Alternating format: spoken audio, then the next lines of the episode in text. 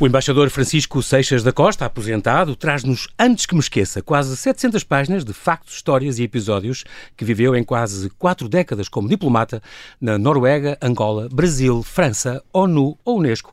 Com cinco anos de atividade política pelo meio, foi secretário de Estado dos Assuntos Europeus nos governos de António Guterres. Neste livro, grande, mas não pesado, conta muitas coisas boas da sua vida e do mundo e confessa o que o angustia no presente e no futuro. De caminho, conta como se cruzou com personalidades como Oscar Niemeyer, Mikhail Gorbachev, Pelé, Yasser Arafat, Salman Rushdie, Lech Walesa, Charles Aznavour, Jean-Marie Le Pen, Jacques Chirac ou Sérgio Vieira de Melo. Com esta partilha, assume como cumprida mais uma missão, a partilha de experiências de vida, fazendo jus ao que lhe disse Carlos Heitor Coni quando, quando o acompanhou há 20 anos numa visita à Academia Brasileira de Letras. Quem escreve, morre menos. Muito obrigado, bem-ajas, Sr. Embaixador, bem-vindo. Obrigado por ter aceitado este meu convite. Bem-vindo à Rádio Observador. Um, é muito curioso porque o, o Sr. Embaixador é um transmontano, nasceu em, em, em Vila Real. Real. Uh, um, e passou na sua vida escolar pela, pela, pela, pela ciência, licenciatura em Ciências Sociais e Políticas, depois passou pela banca, passou pela publicidade também. Até fiz rádio. Fez Até rádio fiz também? rádio no Rádio ah, Clube Português no Porto nos anos ah. 60. E tenho saudades desse tempo? Era tenho, bom. tenho, era muito agradável. E fiz também na Rádio Universidade aqui em Lisboa. Ok. Uh, e também tem memórias do PREC, que foi, foi oficial miliciano na altura do 25 é de Abril, era assessor da Junta de Salvação Nacional. Até lhe aconteceu um, um, um pequeno acidente com baleou sem querer um, um na, na, tropa, se não me engano, no serviço militar. Não, foi era uma, uma, uma pistola, um revólver antigo de coleção ah. que um amigo meu tinha e que todos, todos os dias eh, mostrava a todos nós, e nesse dia passou-me para a mão eh, com uma bala lá dentro. E só no momento. Só faz lembrar o Rei João Carlos, não é? É, e a pessoa com quem eu tinha ido almoçar, eu vinha com ela a entrar na sala uhum. e começa-se uma brincadeira que eu e ele passa-me a pistola para a mão e eu, e eu coloco-lhe a pistola na barriga, encosto-lhe a barriga e diz, tu gostavas, tu precisavas é que levasse um tiro. Uma brincadeira, uma brincadeira. Estavam seis pessoas presentes, aliás, a, a brincadeira é testemunhada por seis pessoas. Sim. E quando se dá o tiro, de repente. Abriu a barriga. O que e, e a, a bala parecia velha, e felizmente aparentemente seria essa a razão pela qual acabou por não ter uma gravidade tão grande. grande e, e, pronto, e depois houve um processo, houve uma coisa e eu fui libado de claro. todas as responsabilidades. Acidente, obviamente. Uh, uh, teve estes cinco anos também como, como atividade, de atividade política, como secretário de Estado dos Assuntos Europeus. Uh, nos dois governos de António Guterres, estamos a falar no ano 2000, quando, na altura em 95, Portugal, 95 2001. 2001. Portanto, na altura também que Portugal foi, assumiu a presidência, a da União Europeia. 2000. Uh, um, como é que se sentiu agora com António Guterres quando viu assim tão, tão criticado, agora há pouco tempo, por, por um seu homólogo israelita que disse que ele não devia estar à frente da, da ONU e não sei o quê? Uh, António, eu acho, que, eu acho que este é um grande momento de, de afirmação moral por parte das Nações Unidas e acho que António Guterres teve a coragem de dizer exatamente o que a maioria maioria do mundo pensa relativamente ao tipo de comportamento que Israel acabou por ter depois de ter, sido, ter tido o ataque terrorista do Hamas. Uh, acho que Israel não tem moralidade uh, para criticar o Secretário-Geral da ONU, sendo o país do mundo mais incumpridor das resoluções do, Conselho de Segurança. E, e é impressionante porque. Uh respaldado pelos Estados Unidos, que é quase Sim, o, seu maior, o seu maior aliado. É verdade, nos Estados Unidos nunca criticaram António Guterres.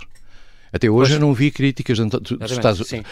E António Guterres também tinha sido criticado, vale a pena lembrá-lo, uhum. a quando da invasão da Ucrânia pela Rússia, e, e foi lá Sergei Lavrov, ministro dos Negócios Estrangeiros da Rússia, criticou fortemente António Guterres, porque António Guterres, na altura, disse aquilo que era óbvio, que uh, essa invasão era uma grosseira uh, uh, ruptura do direito internacional. Uhum. A Rússia não gostou. Os membros permanentes do Conselho de Segurança, que são aqueles que bloqueiam por vezes o Conselho de Segurança, não gostam de ser criticados. Claro. E quando têm algum interesse específico, bloqueiam o funcionamento do Conselho de Segurança e bloqueiam o funcionamento da ONU.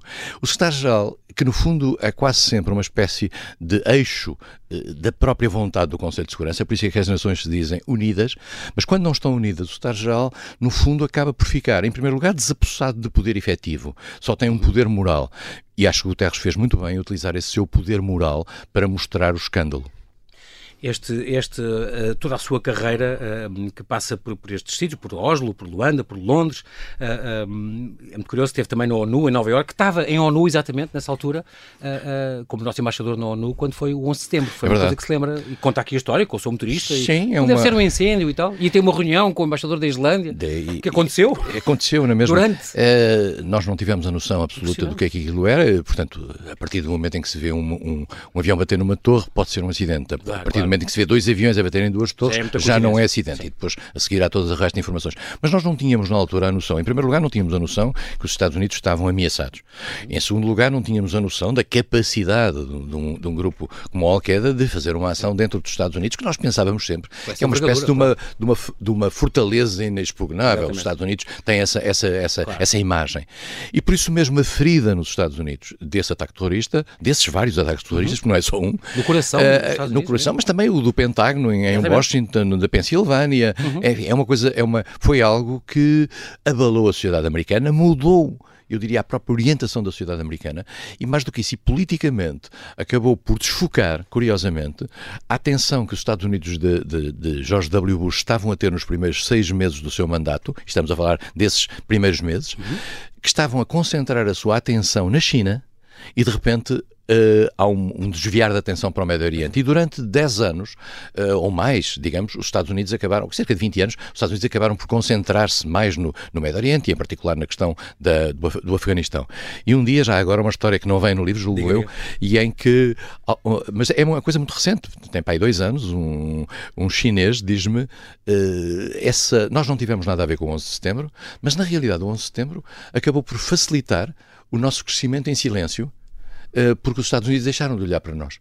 Isto é muito interessante. Os, os, os, chineses, atenção, os é? chineses não podem, de maneira nenhuma, ser acusados de nada no 11 de setembro. Mas a circunstância de, de, de, da atenção que os Estados Unidos estavam a colocar na China e já no crescimento da China, nessa altura, em 2000, 2001, acabou por desaparecer e a China cresceu lentamente até, até agora, digamos, regressar aquilo que é a, a, a confrontação óbvia que está a acontecer. Claro, estas grandes potências.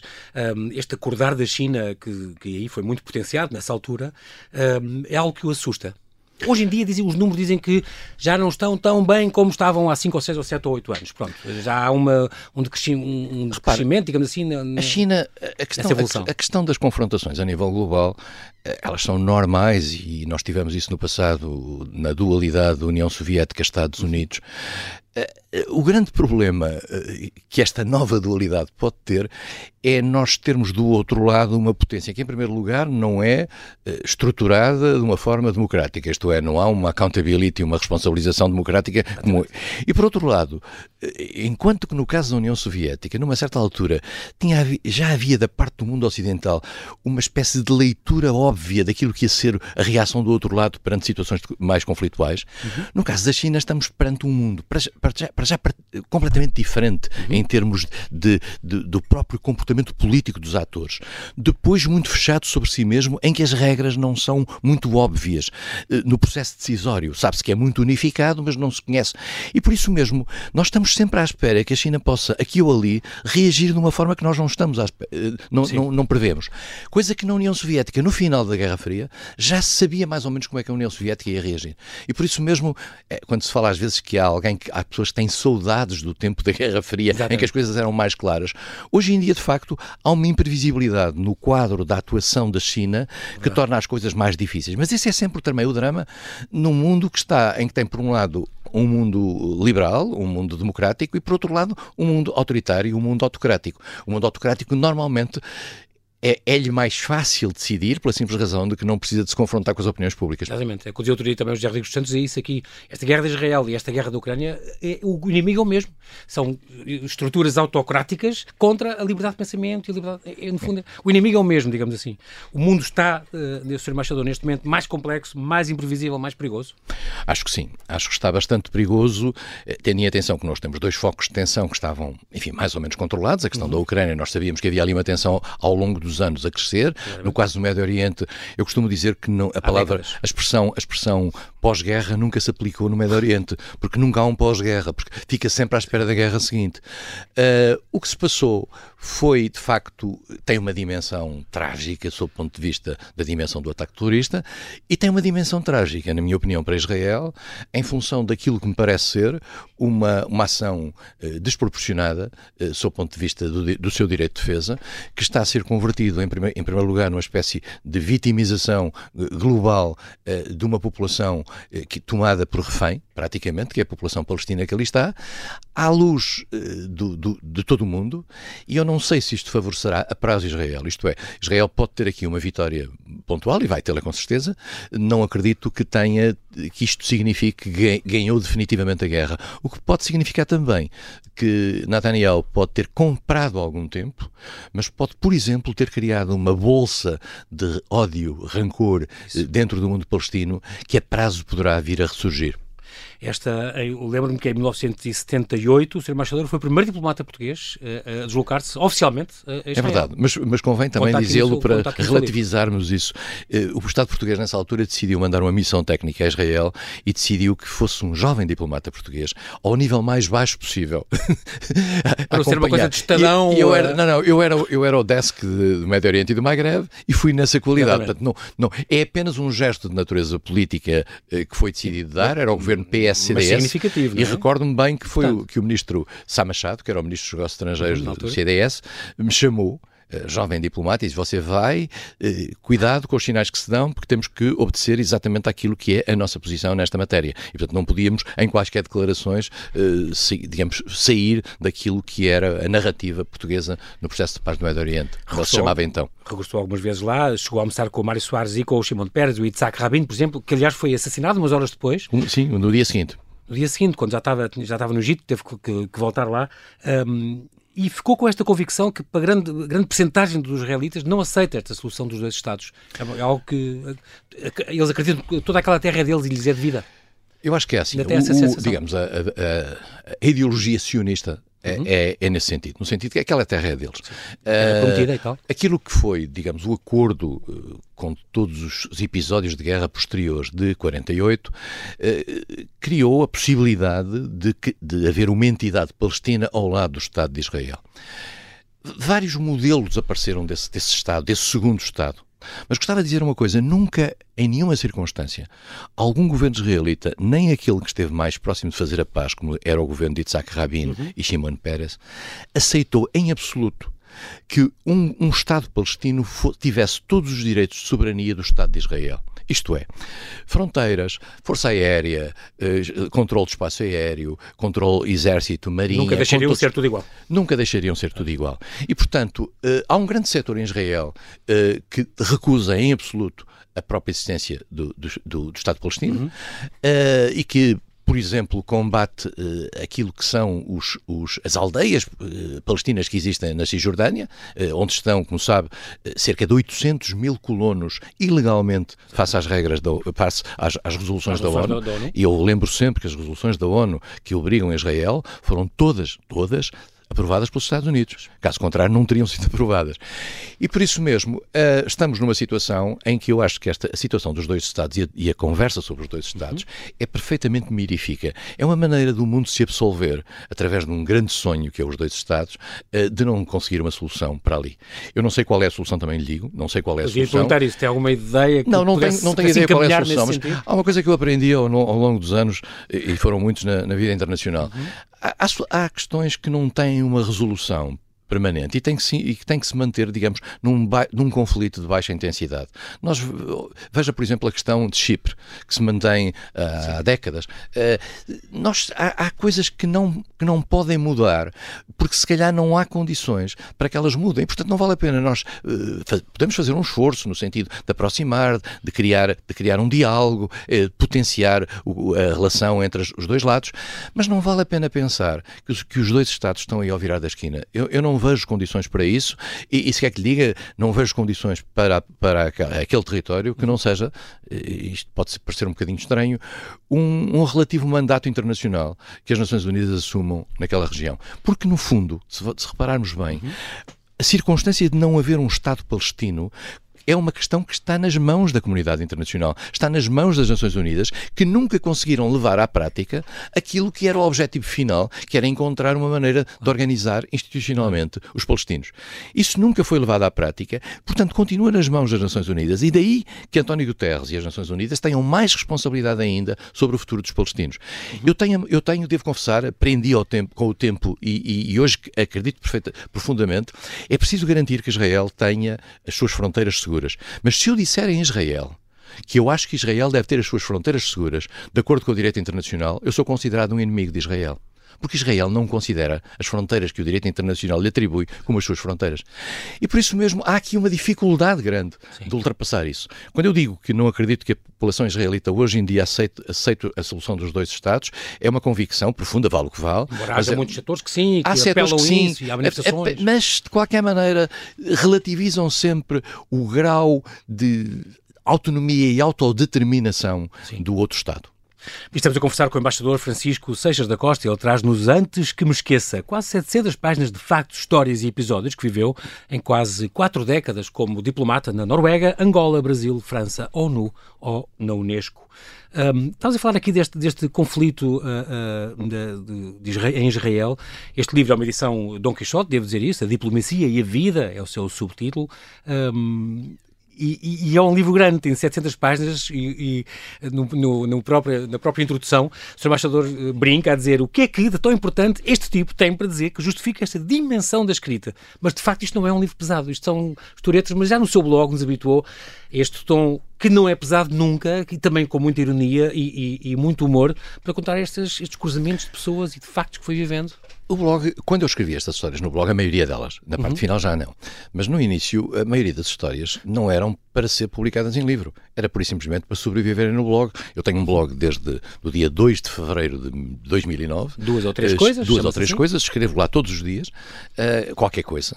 escrevo duas ou três ou muitas mais coisas e fui de repente coletando algumas historietas que me lembrava. Uh, tenho outras que não têm a ver comigo, estas são historietas na primeira pessoa, Sim. mas há outras histórias de, de, do Ministério dos Negócios Estrangeiros que, que, também por lá conto, e o Ministério está cheio de histórias. A vida diplomática, como é sabido, está cheio de caricaturas, e eu também, também as faço, escrevo por lá. Mas é, estas eram aquelas que estão na primeira pessoa, e ainda tenho mais para contar, algumas delas, eh, algumas delas um pouco mais polémicas, algumas delas em situações mais caricatas, mas de, de todo modo ainda há algumas coisas que, que podem ser contadas. Mas eu não, não pensei juntá-las, e devo confessar que quando eu juntei, e foi um desafio que uma, uma vez o Jaime Gama me lançou, eh, eu levei o conjunto dos textos uh, a, vários amigos, no sentido de me dizerem, vejam lá se isto tem sentido. Se isto tem sentido. Porque as histórias não se ligam umas com as outras, elas podem ser lidas separadamente. Isso é muito elas autocontextualizam-se e, portanto, não há... Apenas estão numa uma, uma sequência de, uma sequência, de, de, de mas publicação. Não, mas não cronológica. Não, é, é, só, é só da publicação. E por isso mesmo há histórias de 75 que vêm antes, de, depois das histórias de, de, de 2013. há um conjunto variados de, de cenários até. Por outro lado, também correspondem, de certa maneira, àquilo que eram as minhas pulsões no momento. Alguém que morre, alguém que aparece, Exatamente. um livro que sai e, e, e vem a propósito uma história. Eu tive algum algum problema na, quando comecei a escrever isto. Pensei, mas eh, eu estou aqui, eh, pareço o centro da história. Não, quer dizer, eu sou muitas vezes o, é, apenas é, é o ator secundário, o ator secundário, a testemunha, às vezes até o figurante. Numa, numa outra história estou no centro ou, ou ouço a história. Nos tempos do governo tive talvez alguma, algum papel maior. Nós, como embaixadores mesmo, somos, digamos, muito delegados daquilo que é o poder que nos chega.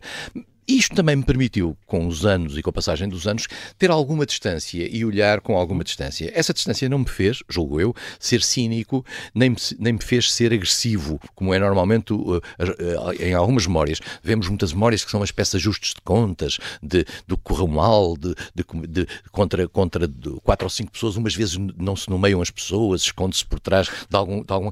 Não, eu, nestas, eu não procurei fazer aqui nada, não procurei fazer aqui nada, até porque estas histórias já estavam contadas. Não, não, já não procurou nenhum ajuste de contas. Não, não procurei de ajuste de contas. Aliás, a vida correu-me demasiado bem para eu estar preocupado em ajustar contas, mesmo com as pequenas coisas que me correram mal. Estou tudo por ali, como diz, com a minha ironia e algum egocentrismo à mistura. Ah, isto é não tenho mais este... pequena dúvida. A dúvida, isso faz parte com quem um se cruza é extraordinário. Confesso que adorei essas partes todas do Oscar Niemeyer. Conheceu, não, cá está, na altura em que ele morreu, eh, faz então esse, é isso, essa entrada dizer, a dizer, é, morreu hoje com 104 anos, Oscar Niemeyer. Eu tinha ido lá falar com ele a pedido do professor Adriano Moreira, tivemos uma conversa, falou sobre Portugal, falou sobre várias coisas e falou que se, se, chamava Oscar Ribeiro de Almeida Niemeyer. Exato, esse, eh, para mostrar que era português, que tinha, que tinha uma ascendência portuguesa. É muito giro também, e por exemplo, agora por dessa visita, ele conta-lhe que hum, eu tinha ideia que a única obra que ele tinha cá era aquele da, da, da o Hotel do Funchal, do, do Funchal, atual Hotel e Casino. Daquele se distancia. Mas é, eu vi no seu livro, não sabia, não sabia. E depois um ele diz, projeto... não, o esboço é meu, mas depois a minha equipa... É, ele, ele afastou-se devido a uma série de decisões que foram... Sim. E depois há uma coisa que ele começou lindo, a né? desenhar, que era na Quinta dos Alfinetes. Que nos arredores eu nunca lá fui, eu nunca lá fui, mas dizem-me que é uma garagem hoje. Aquilo nunca acabou por não ser nunca totalmente construído. Uh, sempre foi um homem de multimédia, aliás, o Jaime Gama no prefácio fala nisso, é um homem de multimédia, mais é um homem digital, o, o ser embaixador. Uh, as redes sociais, no outro dia tive um convidado aqui que dizia, é onde meu, os meus neurónios vão morrer quando eu quero que eles morram. É o esgoto da, da, da internet. Não tem um bocadinho medo destes hate mails e destas coisas? Uh, ou faz parte? Não, faz, eu acho que faz, faz tudo, parte. Isto, tudo, isto é, é assim, eu, eu, eu comecei nas redes sociais uh, com o blog na altura que os blogs estavam na moda, estamos a falar de 2004, 2005, uhum. nós fazíamos uns blogs. Eu fiz um, um, blog na Embaixada de Portugal em Brasília, um blog oficial. Sim. Na altura as embaixadas não tinham blogs e, e, foi o primeiro blog, blog e é em que tinha uma espécie de 6 mil leitores diários, era uma coisa muito interessante. O meu blog hoje tem 1.400, 1.500 leitores diários. E, uh, e, os, e, o blog, depois do blog, para ti, já não sei, para, para, entrei para o Facebook, creio eu, entrei para o Twitter, uh, são meios de comunicação, nunca fui para o, para, o TikTok, essas coisas, sim, sim. No, são meios de ou mesmo Instagram, uh, são meios de comunicação diferentes uns dos outros. Uhum. Uh, eu devo dizer que o mais perigoso, se assim se pode dizer, e eu tenho razões para falar disso, eh, é, foi, é o Twitter. O Twitter é muito intuitivo, é muito rápido. É, X, é? é? muito rápido, o, o atual sim, X. Sim. É, é, muito rápido, eh, como tem poucos caracteres, obriga a uma contenção, a uma, síntese, a uma síntese é e às vezes até a umas expressões mais brutais que, se tivéssemos mais espaço, poderiam ser mais adocicadas. Sim. E por isso mesmo é perigoso. E depois é um ambiente um bocadinho, eu diria, terrorista na própria, na próprio debate interno. Eu devo confessar, faço uma coisa no meu blog, no meu Twitter, que as pessoas não gostam. Eu faço, as pessoas não podem comentar os meus, os, os meus, os meus tweets, mas podem, mas podem uh, retweetá-los, isto é, podem comentar sobre o tweet. Exatamente. Mas obriga-se por isso a pessoa que me comenta o tweet a pôr o meu tweet lá para saber sobre o, qual, sobre o que é que está a, a falar. Origem, e a fazem fonte, essa, esse retweet para os seus seguidores, não para os meus. Sim, pronto. Este sempre reuniu. Uh, fiquei a saber pelo seu livro também que não é muito. Eu achava que, ao ler isto, que tinha muitos. Era um homem que reunia as letras dos convites, tomava notas, dava com caderninhos e blocos. Mas não, diários. Mas não, não nunca não, não faço. É, tem uma boa memória. Tenho uma boa memória e guardo muitos e-mails. E às vezes, okay. para ir buscar coisas antigas, passo por um e-mail. Eu não deito fora os e-mails. Eh, para além de. Eu tenho uma organização de arquivo de e-mails. Eh, okay. Tenho uma, uma parte só para aqueles amigos meus que já morreram. E tenho lá tudo guardado, o que eles, o que eles me mandaram. E depois, digamos, do passado, mas não guardo, por exemplo, nada das embaixadas. Isto é, eu não tenho um telegrama, não tenho uma, um ofício que mandei, uma, nada. Mas esse tipo de coisas não seriam depois, por exemplo, para o arquivo diplomático, tem uma biblioteca maravilhosa. Têm, o Ministério dos Negócios tem, tem tudo isso. Okay. O Ministério dos Negócios tem tudo isso. Hoje em dia está tudo reproduzido e, e não é preciso. Uhum. E eu, talvez a circunstância de eu não ter filhos eh, me dê uma, uma, uma, finitude relativamente àquilo que estou a fazer e, portanto, não tenho que preservar a memória, criar ou, e transformar o este antes que me esqueçam em antes que me esqueçam. Também Exato. ser. Exatamente, o título, que é uma coisa curiosa. Este, aliás, este título usa uma, o nome de uma coluna que teve na, na imprensa, não Sim, foi? mas eu, eu, devo, eu devo dizer uma coisa,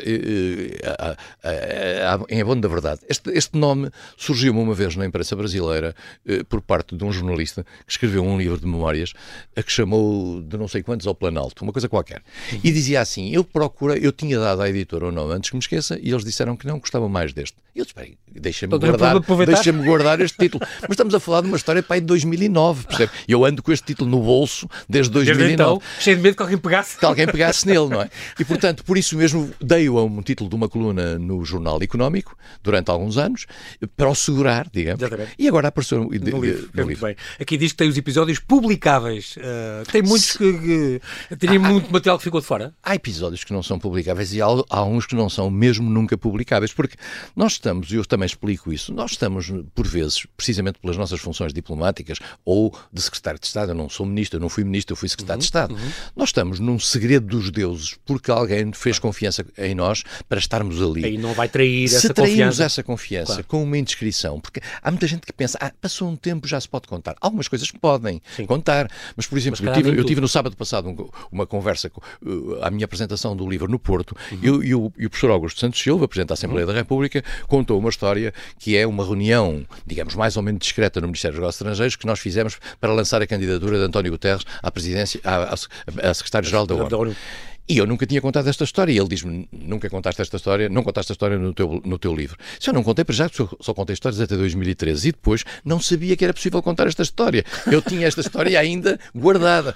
Agora que tu já a contaste, já se pode contar. E, portanto, Sim, uh, para o domínio público. Bem, para o domínio público. Há histórias que não se podem. E depois há histórias que, por exemplo, podem ser desagradáveis. E há outras que podem uh, afetar terceiros, não é? Afetar e... terceiros. Pessoas que, que, é, cujo comportamento num determinado momento nos mereceram críticas, mas quer dizer, estiveram a fazer as coisas pensando eles que estavam a fazer bem, a mim deram uh, uh, levaram-me a alguma crítica, mas eu acho que não tenho o direito de as expor e de as caricaturar em público. Muito bem. Um, qual é o seu sentir sobre esta cultura woke, esta cultura do cancelamento, do politicamente correto? Aqui chega a dizer na página 72, provavelmente também isto não pode ser dito, mas eu digo. Sou sou muito reacionário nesta matéria, devo dizer. Uh, eu sou, eu, eu enfim, eu, eu, percebo a sensibilidade que determinadas coisas têm, mas há uma coisa que eu não dou direito. Eu sei que isto é altamente polémico para, uhum. certa, para, para, certas áreas. Eu não dou direito a, é que esta geração tenha uma espécie de, de, de direito moral de julgar todo o passado. E acho que é de uma sobranceria imensa nós pensarmos que é agora nós é que estamos certos e, e, tudo o que se passou no passado está tudo errado, porque, porque, porque não, não dando conta desta relativização que é o que se passou no passado, passou-se à luz de valores diferentes. Percebo que possa, por exemplo, relativamente aos miúdos, explicar-se o contexto em que determinadas coisas se passaram. Agora, cancelar obras literárias, ultrapassar, alterá-las, alterá-las, fazer este discurso altamente punitivo Sim. sobre todo o nosso passado. Eu escrevi, olha, tem, tem graça, é uma coluna, foi no Observador, escrevi um artigo de opinião a favor, a favor uh, do, do, Museu das Descobertas, já há muitos anos, uh, porque considerei que aquilo que foi a extraordinária aventura uh, de Portugal no mundo nessa altura, tinha obrigação, como facto histórico, não temos que fazer juízos de valor, podemos até lá ter, um, ter uma parte a falar do, do do, do, da escravatura Exatamente. e tudo isso. É, isso da é, colonização, da colonização tudo Exatamente. isso. Quer dizer, eu lembro-me sempre da frase. Mas sempre no contexto, do, é óbvio. Da frase do Melo Antunes, que é uma frase sobre a colonização muito interessante. Quando se fala da tragédia da descolonização, que é verdade, é uma tragédia, e eu falo, julgo que falo aí disso também. Sim, sim. Melo Antunes dizia a, tragédia, a, a, descolonização foi uma tragédia, como a colonização foi uma tragédia. A colonização tem aspectos trágicos para determinados ah. povos. Falemos de tudo isto, mas falemos. Nós não, o que não, não, deve, não devemos é, é, é, colocar apagar. as pessoas e colocar as pessoas como atores menores que não podem saber aquela informação, que não podem ter acesso Exatamente. àquela palavra, que não podem. Isto é uma coisa que, que dá além do Desconfiar mais. Desconfiar dessa inteligência, inteligência, de quem nos leia e que não sabe interpretar. Não, e, e dar-nos a nós o papel de, de, Os mentores de referentes da, da, morais para todo o futuro, Exatamente. não é? Os donos da verdade, não é? Exatamente. Amanhã, alguém, daqui, a, daqui a 30 anos, alguém vai gozar connosco. Exato, exato. Uh, portanto, e eu gostei disso quando li uh, neste livro, porque diz: uh, sinto estar a perder a liberdade. Quer dizer, Sinto. há, há as pessoas de pressionarem para não posso falar. Tem aqui um texto sobre um anão. Há um não poder escrever isso, ainda pensou e tal, mas. Pensei, pensei, porque essa história do anão, eu a certa altura, eu a certa altura pus-me. Para já não se diz anão, não é? Há uma expressão que se, que se diz, já não sei qual é. E, e portanto, não estar a utilizá-la, eu arrisco-me imediatamente a cair tudo em cima e dizer: você não pode dizer anão, quer dizer, como não pode dizer, como não pode dizer Preto, cego, como ou... não pode dizer cego. Como... Portanto, esse tipo de coisas. As pessoas dizem isto com naturalidade, claro. não há uma falta de respeito mínimo. De, não há uma falta de respeito mínimo meu. Pejorativa. Era o que faltava sobre isso.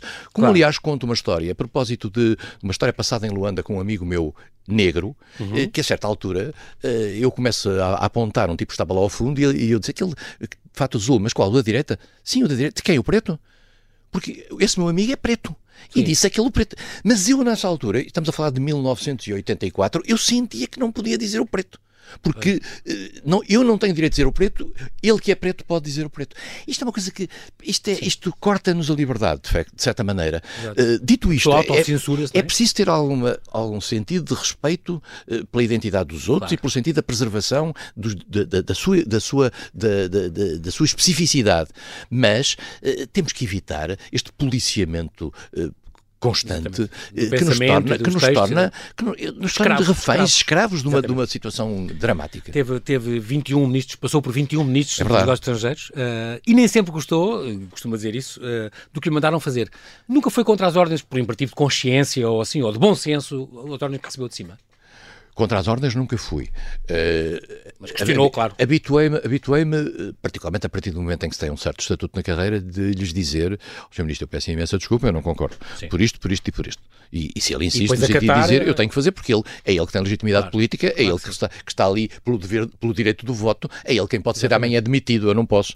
E, portanto, é. e, portanto, é uma coisa que vimos no livro que é muito engraçado. É. Nós somos, uh, uh, no, fundo, uma personagem secundária, ator secundário. Pronto, somos, e temos, são agora, eles, dito isto, com o voto. Exatamente. Também digo aí uma coisa que pode funcionar como uma certa cenobeira da casa do Ministério dos Negócios Estrangeiros, que é a noção de que nós somos um bocadinho, digamos, os, os, os gestores da, da, da, casa, no fundo, os gestores da. da, da os, o, que é, os feiticeiros que têm, que têm o fogo sagrado na mão. Porque nós tentamos dar uma certa continuidade, precisamente porque felizmente em, em, política e em democracia, desde 1974, 75, nós temos hoje a possibilidade, feliz, volto a dizer, de, de, de, dos ministros e dos vários ciclos políticos não se contradizerem uns aos outros em matéria de política externa, no essencial. Uhum, Eu uhum. digo aí um ponto que, com o qual discordei profundamente, que é a questão da, da Cimeira das Lajes, mas com o qual com, discordei profundamente em silêncio porque se eu tivesse uma ruptura completa, tinha que sair do Ministério dos Negócios Estrangeiros e vir cá fora explicar é essa minha posição. Assim, disse, não gosto, Uh, e, digamos agora, posso dizer publicamente, já passaram estes anos todos, uhum. dizer eu, na altura, acatei, como tive que acatar, mas não gostei. Oh, e tenho razões para não gostar e, e porque achar que aquilo era ofensivo relativamente à linearidade normal da política externa portuguesa. Este, este é engraçado porque diz, é uma frase sua daqui, que eu estou a citar, o grande teste à qualidade do diplomata é a sua capacidade de representar organizações de que discorda profundamente. A diplomacia democrática é isso mesmo. Exatamente, porque eu percebo, há, há pessoas, por exemplo, pessoas que têm meios de fortuna e que se podem dar ao luxo de de repente dizer, eu estou aqui, não gosto do que estou a fazer, mandaram-me para outro sítio. Eh, ora bem, eh, a maioria das pessoas no Ministério dos Negócios Estrangeiros, como é o meu caso, vive do seu trabalho. Claro. Vive do seu trabalho. Uhum. Portanto, eu não tenho outros meios de fortuna. E recordo-me perfeitamente que um colega seu da rádio, o, o, o Pedro Moutinho, uhum. quando eu estava a fazer concurso para o Ministério dos Negócios Estrangeiros, estávamos a trabalhar na CIES NCK, ele disse-me assim: oh, Francisco, você vai fazer vai para o Ministério? Tem meios de fortuna próprios? Disse, não, Pedro, eu vivo do meu trabalho. Por isso é que eu estou aqui às oito e meia da manhã a trabalhar na CIES. E disse: ah, mas é que aquilo é para gente rica. Bom, o que é que acontece? A carreira diplomática, de facto, no passado pagava mal e, portanto, pessoas que não tinham dificuldades financeiras podiam ir para a carreira mesmo recebendo mal. Ora bem, eu faço parte de uma geração, a seguir a 75, que entrou em 75, aliás, a primeira em que entraram senhoras para a carreira, uh, que vive do seu trabalho ali. E, portanto, eu não tenho, não posso dar ao luxo de meio, porque mandaram para um sítio de que eu não gosto, dizer, ah, não, vou-me embora, eu vou para a minha quinta em tal sítio. Não, não posso. Santa Maria do Boro. Foi lá que escreveu Exato. grande parte do livro. Escrevi, fiz uma... lá as férias. Não, não, fiz lá as minhas férias na ah, pousada de Santa Maria do Boro, onde eu, onde eu, Moura, maravilhosa onde eu pousada, passo, convento. Onde eu passo uns dias de férias sempre no mês de agosto. Tão bonito, um sítio lindo, muito bem escolhido. Uh, no entanto, é engraçado porque, por exemplo, uh, Madrid recusou. E trocou por França, pronto, não, preferiu. Eh, houve ali à altura a, a, possibilidade de ir para Madrid ou para Paris. E eu tive se calhar um. Ah, havia a escolha, ok. Foi, foi uma escolha no final. Eu sempre na, na carreira diplomática eu nunca pedi postos. Foram-me sendo dados e eu dizia sim ou não. Mas quer dizer, também não tive grandes, grandes alternativas, quase sempre. E, e no último posto foi a possibilidade onde me foi dada a hipótese de ir para Madrid e eu se calhar fiz uma asneira não, não, não ter ido para Madrid porque acho que Madrid, sob o ponto de vista de desafio para um embaixador de português, eh, é diferente de Paris. Paris é muito interessante, eu, a minha memória está em Paris, eu aliás escrevo aí, escrevi a minha primeira chegada a Paris, à boleia, eh, no, no, final dos anos 60 e, e o meu confronto com, com, Paris por uma razão também muito simples, é que o meu pai era francófilo, o meu pai dava, dava explicações de português em Vila Real gratuitas, porque ah, era um francófilo uh, e dizia sempre esta frase uh, que é, que é de, de, um americano qualquer, dizia assim, nós, todos nós temos duas pátrias, a nossa e a França, por causa da liberdade.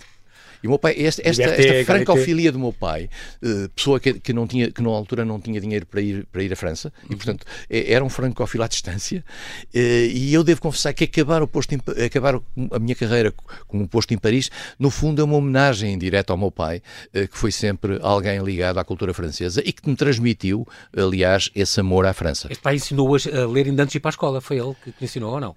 Não, ensinou-me. Eh, não, eu, eu, eu, eu, eu, comecei a ler mais ou menos por essa altura, como qualquer, como qualquer outro. Mas havia alguns livros franceses eh, lá em casa ah, okay. e, a, e, a, e aquela, aquela coisa que, que os miúdos devem hoje odiar aprender, que é as terminações das, das palavras francesas, os, os plurais, essas coisas todas. Eu sabia aquilo tudo porque o meu pai era fanático da gramática francesa e, portanto, uh, é, é uma ligação à França, digamos, avant la lettre. Muito, muito, muito visceral, já percebi já percebi. Uh, é muito curioso também que uh, estamos agora a falar aqui de alguns, alguns encontros, uh, participou na negociação dos tratados europeus, tem muitas a neste livro também sobre a guerra civil em Angola. esta, concretamente, o terrorismo da, na Europa, por exemplo, assusta-o esta, esta, este crescimento dos populismos e da extrema-direita? Agora que tem, que tem acontecido agora nos últimos Assusto, anos, na Europa, assusta, sobretudo? Assusta-me essencialmente uma coisa que, que eu sei que não e no é... Brasil e nos Estados Unidos. Sim, assusta-me em particular a circunstância dos partidos moderados não, terem, não serem capazes de dar resposta àquilo que causa o populismo. Isto é, eh, costuma-se dizer que a extrema-direita dá eh, respostas erradas para problemas certos. Às vezes não, às vezes, às vezes mente, às vezes coloca, coloca agendas, agendas populistas e, e, falsas no mercado das ideias. Mas a verdade é que se os partidos moderados fossem capazes de encontrar soluções para aquilo que leva as pessoas a fugirem para os extremos, talvez a vida política fosse diferente. Portanto, há aqui uma culpa objetiva uh, do, do, do, mainstream partidário. Uh, não é por acaso que esta fragmentação que cada vez se vê mais da, da, da vida partidária em vários países do mundo mundo. Veja o que acontece em França, hoje em dia, com o que, o que é que aconteceu à esquerda francesa, por exemplo, e mesmo à direita francesa, é, entre a direita democrática e a direita, uh, e a direita extrema. Nós vivemos um mundo muito, muito. Em que o centro começa a perder força. Isso assusta-me, confesso, porque é no centro que nós encontramos uma referência para a vida, digamos, em termos moderados, em termos sãos e em termos eh, capazes de sustentar um dia a dia mais ou menos sereno. E as pessoas gostam de viver em vida serena. As pessoas não gostam de viver numa constante excitação, eh, mesmo sobre o ponto de vista da vida política. E eh, é pena que os partidos do centro, que os partidos mais ao centro, eu quando digo do centro, digo centro-esquerda, centro-direita, não sejam capazes de captar e de conseguir captar uh, as vozes as vozes mais uh, aqueles que se sentem tentados a sair do, de, digamos, do discurso moderado. Uhum. Esta uma última pergunta, para ser mais, mais uh, telegráfica, Sr. Embaixador, peço-lhe isso. Esta, a da crise dos, dos refugiados, a propósito, por exemplo, de uma visita que fez já há 11 anos ao, ao Egito, onde lhe diziam o Egito só pode ser gerido por um regime autoritário. As pessoas não estão educadas para a democracia. Os extremistas islâmicos acabariam por transformar o país num polo de instabilidade e os primeiros a sofrer seríamos nós, a Europa e os Estados Unidos. Este, este crescente procura pelos refugiados uh, do Islão e também africanos pela Europa, que parece não ter fim, assusta um bocadinho para o futuro ou não? Mais ou menos. Volto a dizer, uh, assusta-me a circunstância de, por exemplo, não, ser, não ter sido possível nas duas grandes sociedades europeias onde a questão dos refugiados, dos, dos, de, dos imigrantes se coloca e dos, e dos asilados, que é o caso da França e do Reino Unido, com dois modelos diferentes, nós hoje termos que concluir, aliás, estamos em horas a concluir o que é que está a passar no Reino Unido relativamente a essa, a essa questão, uhum. nós concluímos que esses dois países que nos eram dados como dois exemplos de dois modelos de integração falharam nos dois casos. Portanto, eu não sei o que é que isto vai ser e como é que, em particular, a convivência de comunidades que partem de uma base eh, civilizacional diferente, de bases religiosas diferentes, como é que se conseguirá criar uma harmonia mínima que permita que as sociedades democráticas convivam com esta diversidade extrema? Muito bem, Sr. Embaixador, não temos tempo para mais. Quero agradecer muito, Embaixador Francisco Seixas da Costa. Fica aqui esta dica para quem nos ouve, este Antes que me esqueça, a diplomacia e a vida, com o prefácio do Jaime Gama, uma edição da Dom Quixote. Bem-aja por ter vindo. Muito obrigado. tudo bom.